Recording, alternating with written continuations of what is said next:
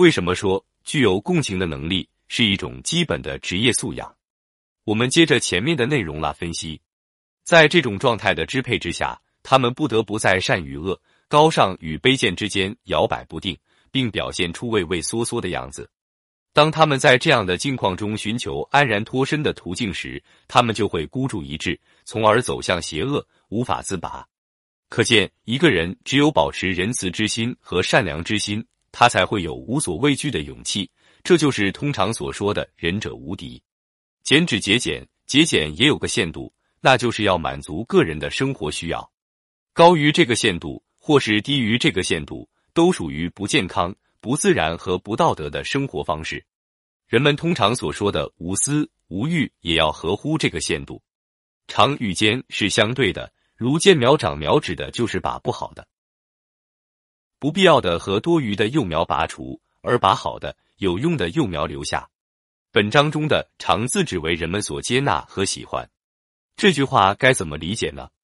老子认为，正是因为仁慈，所以才能做到英勇无畏；正是因为节俭，所以国家才能长治久安，人民才能安宁富足；正是因为谦和退让，所以人类才能成为万物之长。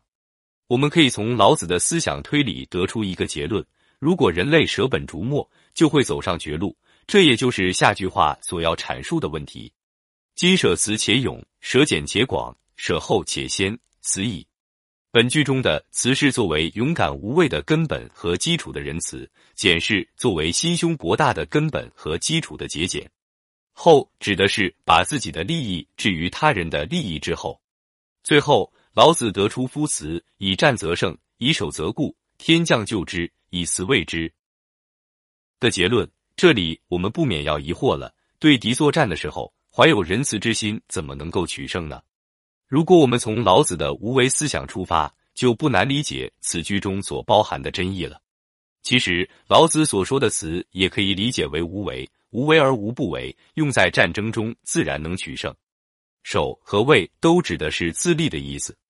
由此可知，只有做到此，我们才能于社会中安身立命。